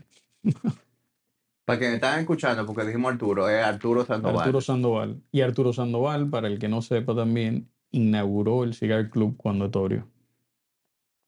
Arturo tocó aquí en la inauguración. Que eso era una parte sentimental de parte de Ciro, de, de que él tocara en la primera gran fumada. Y dado lo que pasó, pues este año le dijo: Mira, tú tienes que ir, pero con la banda. Y bueno, se hizo el esfuerzo y, y Ciro lo, se lo pidió y lo voló. Y bueno, y tremendo concierto. Mi papá y mi suegro que no, que no son fumadores. O sea, estaban fumando. No, mi papá, mi papá es, es fumador y mi suegro le está cogiendo el piso. Ah, ya, ya tú lo estás Ya yo lo envenené a todo. Pero Ya papi está sí. dañado. Ya está Mi papá sí, mi papá es fumador de hace mucho tiempo. Eh, ¿Y qué ha pasado ahí con eso? Él fumaba de antes, ¿verdad? sí. ¿Y qué ha pasado? Yo No, no, no, ya nada más fuma fuente, obviamente. Ah, oh. O sea, no, no nada más soy yo, ¿verdad? No, la verdad que yo eh, es un Que el Yo paladar no retrocede, dilo. Ya, eso es todo, no, no le busques más vueltas. Después que tú pruebas algo, algo bueno, de lo que antes tú te encontrabas Y, y, otra, y, buenísimo, ahora te lo encuentras quizás aceptable. y tú sabes qué, Que- y es bueno aclararlo. Es cierto que Fuente tiene muchos cigarros top of the line que pueden ser caros, pero aquí hay muchos cigarros que no son caros y son bastante buenos. Por ejemplo, yo te, te estaba hablando ahorita Pero yo no creo de que... que un Flor Fina, Tú sabes un una Flor Fina es un cigarro de 400 pesos. Que viejo, yo cualquier día me fumo feliz un Flor Fina. pero tú sabes una cosa, Hamid, eh, yo, yo no creo que aquí hay nada, la palabra caro Yo no, estoy- yo estoy de no acuerdo. aplica. Yo estoy de acuerdo. Bueno, pero Por ejemplo, eh, tuvimos No, es que la gran oportunidad de ver donde se hace eh, la, la plantación de, de Opus. Y nada más con el tiempo. De hecho, la frase que ustedes tienen de we will never rush the hands of time. que no a- apresura las manos del, del tiempo, ¿no? Eh, nada más y el riesgo. ¿Te acuerdas que le pregunté al, al señor que nos asistió allá eh, Sí, en la, en la finca. los riesgos que pudiera tener la, la- la plantación? Porque todo el mundo sabe que la agricultura en sí es un, es un sector de alto riesgo. Y esto no está exento de eso. Que de hecho, justamente ayer se incendió una, una plantación. Sí. Eh, lamentable, una pérdida, pero nadie te exento de eso. Eh, Sí, pero aparte un- de los, los riesgos propios de la agricultura. Sí, claro, un huracán, una tormenta. Y tuvimos, pero el, tuvimos el chance de, cuando, de ver cuando montaban las hojas para el proceso de fermentación. ¿De acuerdo? Claro. O sea, nada más el tiempo que, que pasa para tú hacer un cigarro es absurdo. Entonces, cuando tú em- empiezas a ver, ahí vuelvo, voy con el tema del control de calidad, la cantidad de pasos que, honestamente, yo lo estaba contando y ya llegó un momento que yo dije, bueno, ya no Pero lo cuento más. Son ocho años, ¿verdad? Un, un, un, un Opus para que llegue a tu mano. Sí, ponte que la tripa normalmente anda entre más de 6 años y ponte que el capote y la capa, si no, si no hay ninguno de los especiales, luego que el cigarro está listo, pues pasa a un envejecimiento de mínimo dos años. Después de ahí el toy maker lo prueba y si él dice, no, esto le falta, dale seis meses más. O sea que mínimo ocho años. Mínimo ocho Desde el años. momento en que se sembró la el Claro. tabaco hasta que llega a tu mano. No, y la integridad, digo, la integridad que tú tienes que tener en, en tu marca eh, como persona, Lo que pasa es, porque per- tú tienes demanda. perdón que te interrumpa, producto. o sea, Jorge, lo que pasa es que eso es difícil de, de- para el que está escuchando y está viendo, es difícil de creer, pero ellos fueron, o sea, la cantidad de tabaco que nosotros tenemos almacenada no es normal tampoco. Hay tabaco casi de la edad mía. Habían Ahí literalmente, yo vi una paca de tabaco que decía 1987, mi edad. Y lo que a mí me causó curiosidad fue que cuando yo pregunté para qué es esa paca de tabaco, me dijeron, no sabemos. Para lo que se invente Carlito. ¿Tú sabes el costo que eso tiene? Entonces, el producto no es caro. O sea, hay materia prima que no se sabe para qué se usa. No. Eso es, Ese producto entonces yo no le puedo llamar caro. No es caro. sí, viéndolo desde ese punto de vista, sí. No lo es. O sea, tú estás recibiendo mucho por lo que tú estás pagando. Yo, Señores, yo voy a aprender otro porque dele, ustedes... dele para allá. ¿No quiere más vino, Jorge? Que te Y, gra- otra cosa, ¿Quieres más vino? eh, no, agua. Eh, otra cosa Bien. es, yo- tú sabes que yo siempre he dicho esto, eh, lujo conlleva dos cosas, exclusividad y evidentemente que es innecesario, o sea, tú, cosa que tú no neces- necesariamente vas a necesitar para vivir. Y esta gente, evidentemente, o, o se sabe muy bien la definición, o no sé, pero esta es una marca que da la cara. Yo no sé si tú me entiendes lo que te quiero decir. O sea, a- La cara la vemos todo el tiempo. no, pero Arturo Fuente, ¿tú qué tú piensas? En Arturo Fuente tiene una cara. Claro. En el Carlito. Claro, En el Carlito hay en su. en su- entonces, eso no solamente es un brand, sino hay una cara, hay un servicio, hay unas atenciones. Tú sabes muy bien que nosotros vamos aquí al, al, al, al, al Cigar Club, ¿verdad? Y, y aquí saben quién tú eres. Y, y, y te voy a ser totalmente sincero, no es como que yo soy el, el cliente que más eh, consume del universo, pero a ti te hace sentir como que tú eres el tipo que de ti depende la existencia de la compañía. Entonces, todos esos ingredientes confluyen. Obviamente hay, hay un tema de que mi amigo, nuestro amigo, trabaja acá, pero que nos atrae más a venir, pero yo no puedo negar el servicio que dan aquí en todo el sentido de la palabra. Entonces, yo no, yo no veo cómo eh, alguien se le puede acercar a esta marca. Y yo no tengo una onza de interés, ni patrocinio, ni nada. O sea, lo que digo, lo digo porque lo siento y lo pienso. Y, y lo he vivido. Entonces vamos a la fábrica, confirma eso. Eh, en los estándares de control de calidad, sigo haciendo hincapié en eso. Y obviamente la locura que es el tiempo que coge hacer un cigarro. Y locura. repito, no es caro, viejo. Tú estás, tú estás recibiendo algo demasiado premium. No por, no por hype, sino que realmente lo estás recibiendo. Sí. Y para mí, y John Paul podrá decir lo contrario, pero para mí esto es muchísimo más complejo que un vino. Sí. Y también, viejo, y, y, y creo que lo hablamos en el episodio anterior. Este tipo de cosas te, te crea, te crea un networking muy interesante. O sea, yo nunca fumé cigarro con la intención de quiero conocer gente. Tampoco. Ni tampoco vengo aquí, ni, ni vengo al club, ni vengo a la fumada de que porque quiero codearme con gente. Pero son cosas como que van pasando de una manera muy, muy natural. Y te puedo decir que aquí eh, yo he conocido gente que, que hoy en día son amigos míos. Igual, Y yo, la- y lo igual, que nos- igual- y lo igual que me ha nos- pasado a mí. Y lo que nos unió fue ese, ese, ese, ese gusto, esa pasión por el, por el, por y el ambiente. cigarro. Y el, y- el ambiente. El ambiente. O sea, en una ciudad donde no hay tanta oferta de cosas que hacer, para mí, y el respeto para el que no lo ve así, pero para mí, eh, el- este Cigar Club, que para mí esto es un oasis. Es el punto de reunión para nosotros.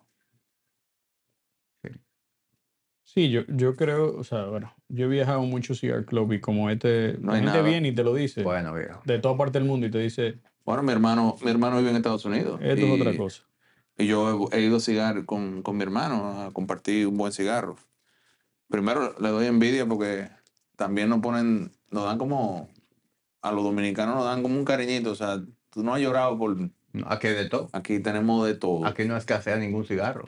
No, Y entonces, yo quiero fumar un pues me lo voy a fumar. O sea, no hay ninguna dificultad para nosotros en ese sentido. Eso no es, eso no es una realidad ah, en todas partes del mundo. Y, cuando, y las instalaciones que hay aquí, en- ya estoy hablando entonces de lo que sería el, el cigar.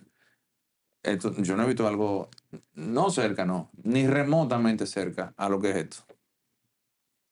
Y yo he ido a muchos cigar en esta, en, eh, en esta vida.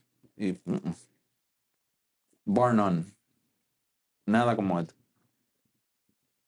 Estoy de sí, acuerdo. definitivamente. Y yo creo que, suponiendo en, en- en la gran fumada, que, que ustedes hablaban eso, el, el tema de que van, que el networking que estaba hablando, pero si se fijan, que yo entiendo que lo hacen, nosotros no hemos diseñado un evento para networking. Eso es un colateral que se da naturalmente. Nosotros hemos hecho una experiencia para y exclusivamente el fumador. Ahí todo está orientado en ustedes, en ustedes los fumadores. Y se siente así. Desde que se entra hasta que se va, hemos tratado, espero que lo, lo hayamos logrado, de que se sientan, de que el Cigar Club es su casa, de que Fuente quiere contar con ustedes, de que le estamos dando lo mejor que tenemos. Creo que la selección que hubo el año pasado y esta me da lo mismo. O sea, son selecciones de cigarros que no tienen precio. O sea, muchas veces eso, eso que, pa- que pasó ayer, lamentablemente, eh, el problema es que tú dirás, bueno, pero hay un seguro, pero ¿y, y quién me paga el tiempo que yo tenía añejando eso? No, imposible. ¿Quién, o sea, quién, quién, o sea, el, mm, yo no tengo interés que Es le pase intangible. nada al tabaco, porque es intangible, porque es que el tiempo que uno, que, que esto fue, como dijo Sergio, eh, Angel Share parte 2. Eh, conchole, o sea, te quema un, este, o sea, Hazte la historia del Angel Share para que el oyente entienda. bueno, en, en el 2011 tuvimos un fuego, se quemaron todo el tabaco que estaba destinado para realizar los cigarros para los 100 aniversarios de la empresa y se quemaron. En ese momento el, Angel, el Opposex Angel Share no existía. Y lo que sucedió fue que Carlito, entre, bueno, entre lágrimas y, y- y el dolor de su alma, Sergio estaba ahí, Ciro estaba ahí.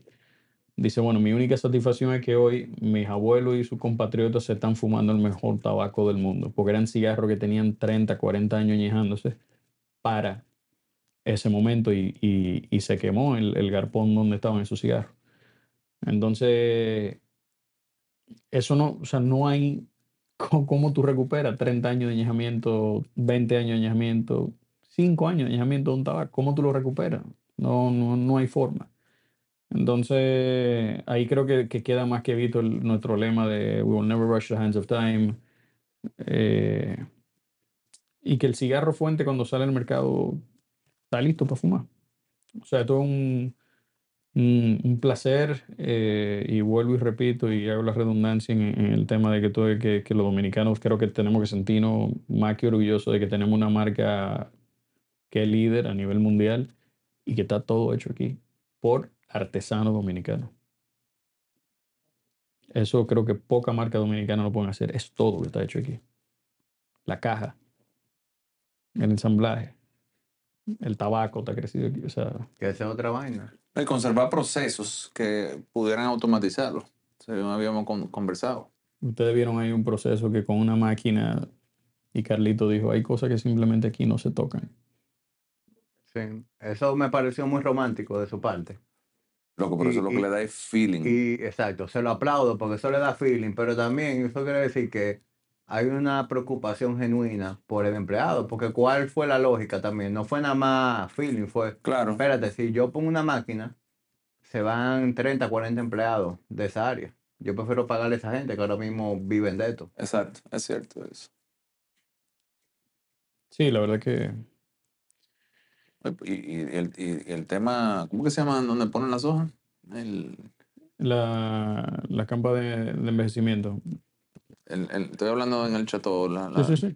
ese método taíno que usan para Para la fermentación. cuando baja la, la temperatura. Sí, ahí, ahí cuando cambia, cambia, cambia del verde al, al, al color tabaco que conocemos.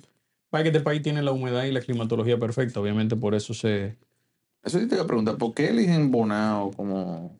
eso fue algo que Porque los otros, las otras plantaciones no están allá. no, están más hacia el, más, más hacia el cibado. Eh, esa fábrica, Carlito, esa finca, esa propiedad y Carlito vio eso, compraron y, y comenzaron a elaborar el tabaco y de ahí que sale el Opus X, que fue el cigarro que él decía que era opulento, opulento, opulento, y de ahí salió Opus, Opus X y El grito de Carlito. el grito de Carlitos Ríos, donde tuvieron ustedes. Sí, yo creo que de ahí salió la fundación, donde no tan solo Fuente hace el tabaco, sino que tiene una escuela con 460 niños padrinados que salen con un técnico ya de ahí. eh, los últimos tres, tres, cuatro años han salido ya con técnico de, o de computación o de enfermería, o sea que giving back to the community, como, como dice Carlito, es, es muy importante. de verdad. Eso, Giving back de eso- verdad. Eso, Al es lo final, bonito él, eso, él- él- verdad. él dijo este año algo en, en el speech que me, me conmovió mucho y me, me llamó la atención. Que él dijo que, que él dice que Papá Dios no lo llevó ahí para sembrar tabaco, sino que su fin era más grande y era crear esa fundación de niños donde no tenían zapatos, a hoy salir con un técnico. Ahí hay, me- ahí hay niños que se han graduado que son médicos hoy en día. O sea, eso es algo... No Impresionante. puedo, y- pensar de poca cosa más meritoria que, que tú tienes una fundación donde un niño que no tenía zapatos, que salga de la pobreza, o sea, y sea todo Claro. fondeado por, Claro. por una fundación Que hoy hay que... 460 niños activos, pero. ¿cuántos niños han pasado por ahí? Han sido impactados por la fundación. Correcto. Sin hablar de operativo médico y toda la cosa Claro, que to- todos los años se hace algo. Eso, eso es motivo de orgullo.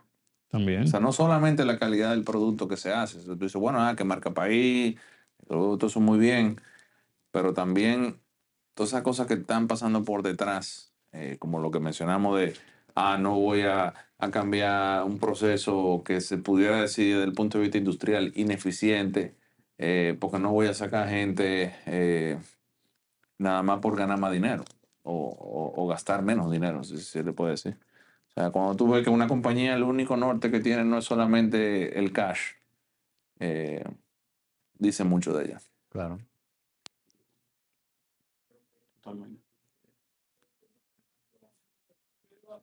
Bueno, señores, hablando de otra cosa.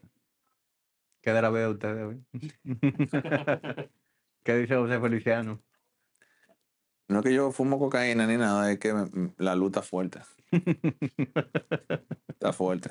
Eh, perdónenme, pero no puedo con la luz. Vale la redundancia, ¿no? No, pero que está, está, está incómoda la luz. Sí, esas son cosas que, que quienes ven la cámara no ven. Pero ahora mismo nosotros estamos como tres patelitos en el colmado. Digo, la verdad que el ambiente aquí está espectacular también, independientemente de claro. eso. O sea, wow. O sea que yo, yo no conocía eh, este salón. Está muy ápero. Este otro ¿Estos hidden salones son, de- tienen algún uso exclusivo? Sí, bueno, se, se reservan y tienen consumo mínimo. No, pero el área abierta es espectacular también. Sí, claro, 100%. Bueno, yo creo que. Muy bien, Están pagos ya, muchachos. yo diría. Abarcamos bastante hoy. Eh, gracias por nuevamente tenernos aquí. Esperamos que. Bueno, No, gra- todo- gracias, gracias a ti. Siempre todas las visitas que que hacemos aquí eh, son buenas. especialmente cuando nos encontramos con John Paul en su oficina o cuando Ciro anda en el pasillo y entra a saludar y, y nos premia. Y, y, la, y venía a, a grabar aquí, pues ¿Tú ves lo que te digo del trato? pudiéramos eso- hacerlo toda ¿eh? la semana. Eso es lo que te digo del trato. podríamos, podríamos abrir un, Tú sabes unos que- episodios de Cigar Tú sabes Club. que John Paul, antes de que cerremos, qué bueno que me acordé, tú deberías hacer un workshop, o algún tipo de, de charla o lo que sea, orientado a esas personas que se están introduciendo al mundo del cigarro. Porque a mí mucha gente me hace esa pregunta. Eh, ven este tipo de, de episodios, se antojan de, de querer conocer más, pero no saben por dónde empezar. Eh, evidentemente tú no vas a poder hacer aquí como que detallar, pero brevemente, como por dónde arranca una gente que quiere empezar a fumar. Bueno, quien quiere venir a fumar, eh, quien quiere comenzar a fumar puede venir.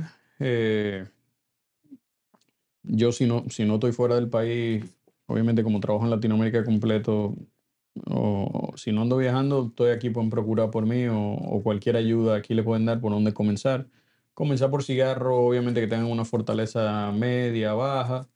¿Cómo cuál? eh, exacto. 858 Florfina, eh, Chateau Fuente, eh, Cuban, Cuban Corona, eh, Corona Imperial, Spanish Longsdale. Cigarro para, para comenzar y de ahí haciendo su escala un Magnum R, Don Carlos, Casa Cuba, hasta finalizar en Opus. ¿Cómo, cómo- cómo influye la vitrola en la fumada? Muchísimo. No me pregunto, porque eso es, eso es demasiado Subjetivo. científico. Bueno, hay gente que le gustan una más que otra, pero el, el tema del flujo, la relación de cantidad de seco, vicio y ligero que hay con la capa, la cantidad de tabaco, influye muchísimo. O sea, yo te puedo decir... La misma combustión también. La, sí, El flujo de y, o sea, hay líneas de cigarro que tienen una vitola que a mí me gusta más que otra. Hay algunas que no es que no me gustan, creo que no, no me he topado con ningún cigarro fuente que no me guste, pero hay cigarros que tengo dentro de las vitolas preferencia por, por otras A ti te líneas. gustan los lanceros mucho. Los lan- Ah, bueno. Muerto, ¿quiere misa? No conozco a nadie todavía que no le gusten los lanceros. Hay gente que no le gusta los lanceros. No conozco el primero, pero bueno. No es que a mí no A me, gu- no es a que a mí- mí no me a mi gustan, pero yo papá- prefiero otra. A mi papá no le gustan los Me lanceros. gusta más el robusto. Yo le llevo un lancero y él me dice, eh, ¿qué tú vas a fumar? Pues mira, toma el lancero. ¿No le gustan? No, bueno. no, bueno, yo no Una- llegaría una a- persona- a decir que no me gusta. Una pero persona menos de la que preocuparse que está consumiendo lo que nos gusta. Pero en el caso de los fuentes, los lanceros no, no los comercializamos eh, penosamente. Son exclusivamente para subasta y para la fundación eh, que lo producimos. Para la caja de la gran fumada. La caja de la Gran Fumada, muy afortunados. Wow. eh, todo lo que pudieron y, y tienen su caja. Atesórenlo. Le voy a dar un bonus. Fúmenselo, fúmenselo. eh, Fúmenselo es muy importante, pero mucha gente me pregunta cómo me la fumo. Le voy a dar una recomendación. Fúmenselo. Esa caja, yo personalmente, hay dos formas de fumársela. Fúmense un cigarro al año, en su cumpleaños o en Año Nuevo, o dos al año, una en su cumpleaños, una en Año Nuevo, o en alguna ocasión especiales. Si pasó algo, también fúmenselo. Y la otra, si usted se siente que se quiere fumar un cigarro especial, fúmeselo. O, Los lleva, o lleva a tu cigarros- esposa, los te fuma una caja igual a la otra. que es lo que yo hago. Los cigarros lo hemos hecho para fumárselo. Se ve muy bonita la caja en el medio de la sala. Luego que no tenga cigarro la pueden dejar ahí. Eh, igual se ve muy bonita, pero fúmenselo. Los cigarros, los cigarros, los vinos. Así hay gente que el otro día me dijo, Me dijo a mí que el mejor vino es el que usted se bebe. No fue. No, la última vez tuvimos un dilema con eso, pero no vamos a entrar en, en ese tema. Yo, yo, yo lo apliqué el cigarro, eso. Yo no voy a estar guardando nada, me lo voy a fumar. Ahorita me muero yo y no me lo fumé. Hay gente que me dice, que le preguntó a un amigo mío, casualmente un, un bodeguero, eh, que es fanático de los whisky. Y el tipo le dice, no, yo tengo tal whisky, tal whisky, tal whisky, tal whisky, tal whisky, tal whisky. O sea, una muchos whisky. El tipo le dice, este me parece esto. Y el tipo me dice, ah, ah, pero tú lo tienes abierto. Y él le dijo, todos están abiertos.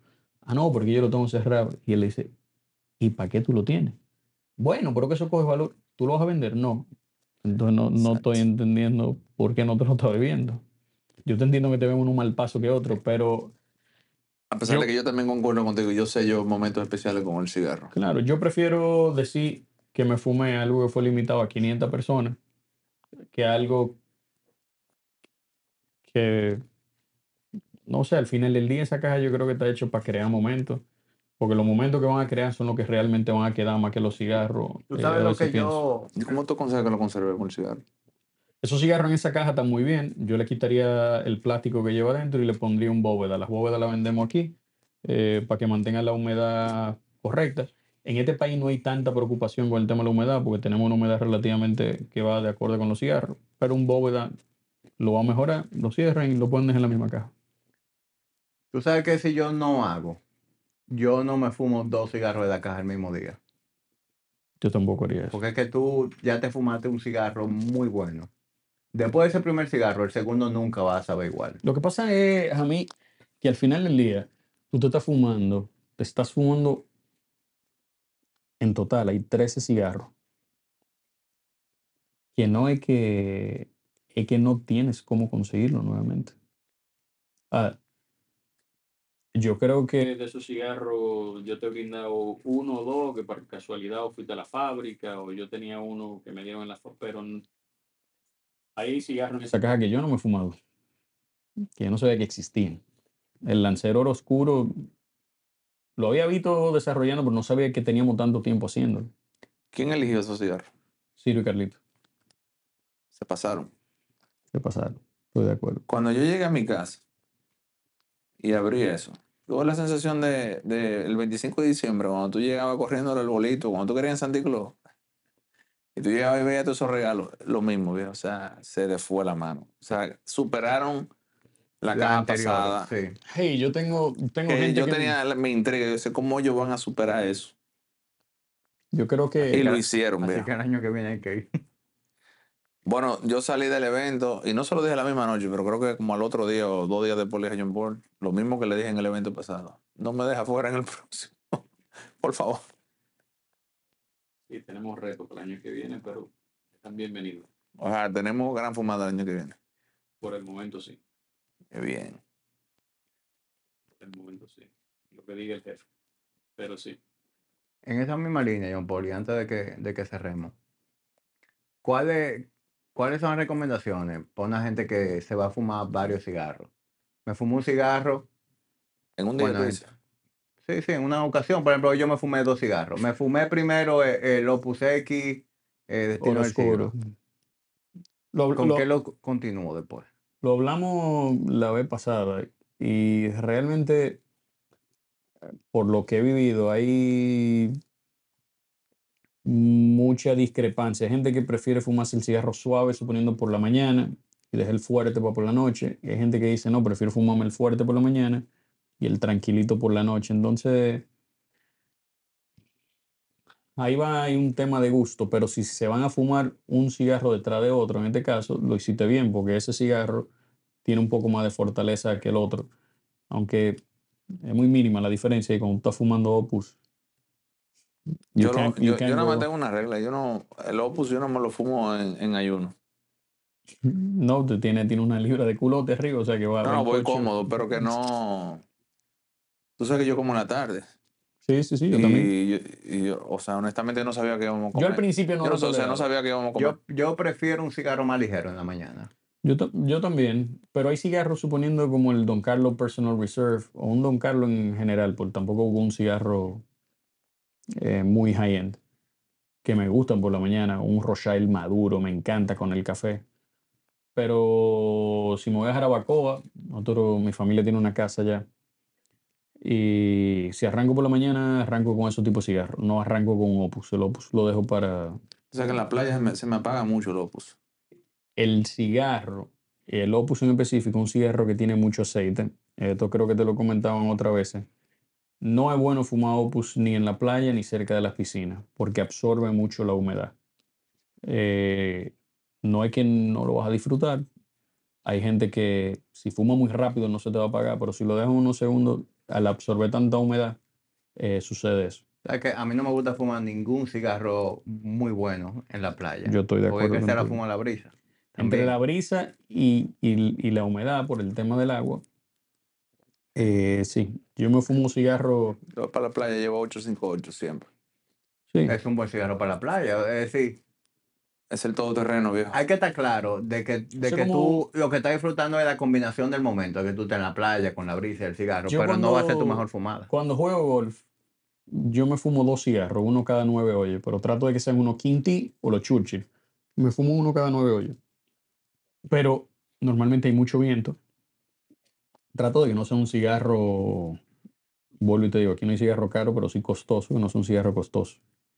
Entonces, Churchill, Quinty, me gustan para, para jugar golf en Work ese of art. caso.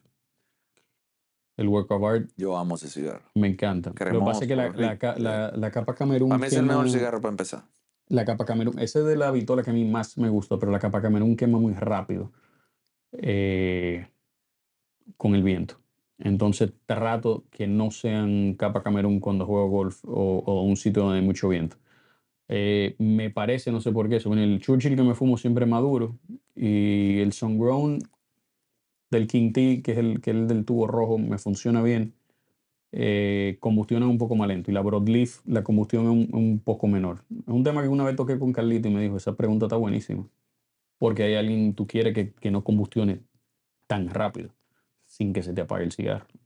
Entonces, esos son lo que yo creo que a, mi medida he, concluido que, que funciona muy bien. Bueno, señores, de más está decir que, que hemos disfrutado eh, este episodio. Y cuando hicimos el episodio 100, surgieron preguntas, hubo gente que pidió que repitiéramos esto y continuáramos abundando. O sea que creo que con lo que hemos hecho hoy hemos respondido algunas de esas preguntas. Creo que todas, no, no, no recuerdo que se haya escapado ninguna. Y, y también para los que son amantes del buen comer, del vino, del cigarro, yo creo que hoy hemos logrado un, un buen contó. Bueno, si quieren a una encuesta ya que quieren la próxima y le damos un par de episodios, 10, 15 episodios más para adelante, para darle descanso. Yo vengo. Por favor, pídanlo, pídanlo y escríbanle a John Paul por el DM. Nada, agradecido nuevamente. eh, Agradecido estoy yo, Más que por estar aquí, A por su ustedes. amistad, por su cariño y bueno, que haya tertulia dura para rato, como dicen por ahí. Sí, esa es la idea. Gracias a ustedes por llegar hasta aquí. Y si usted disfrutó este episodio y aún usted no ha fumado, pues ya John Paul dio las instrucciones de, de por dónde empezar aquí con el portafolio de cigarros de fuente. Nos vemos en un próximo episodio de Tertulia Dura.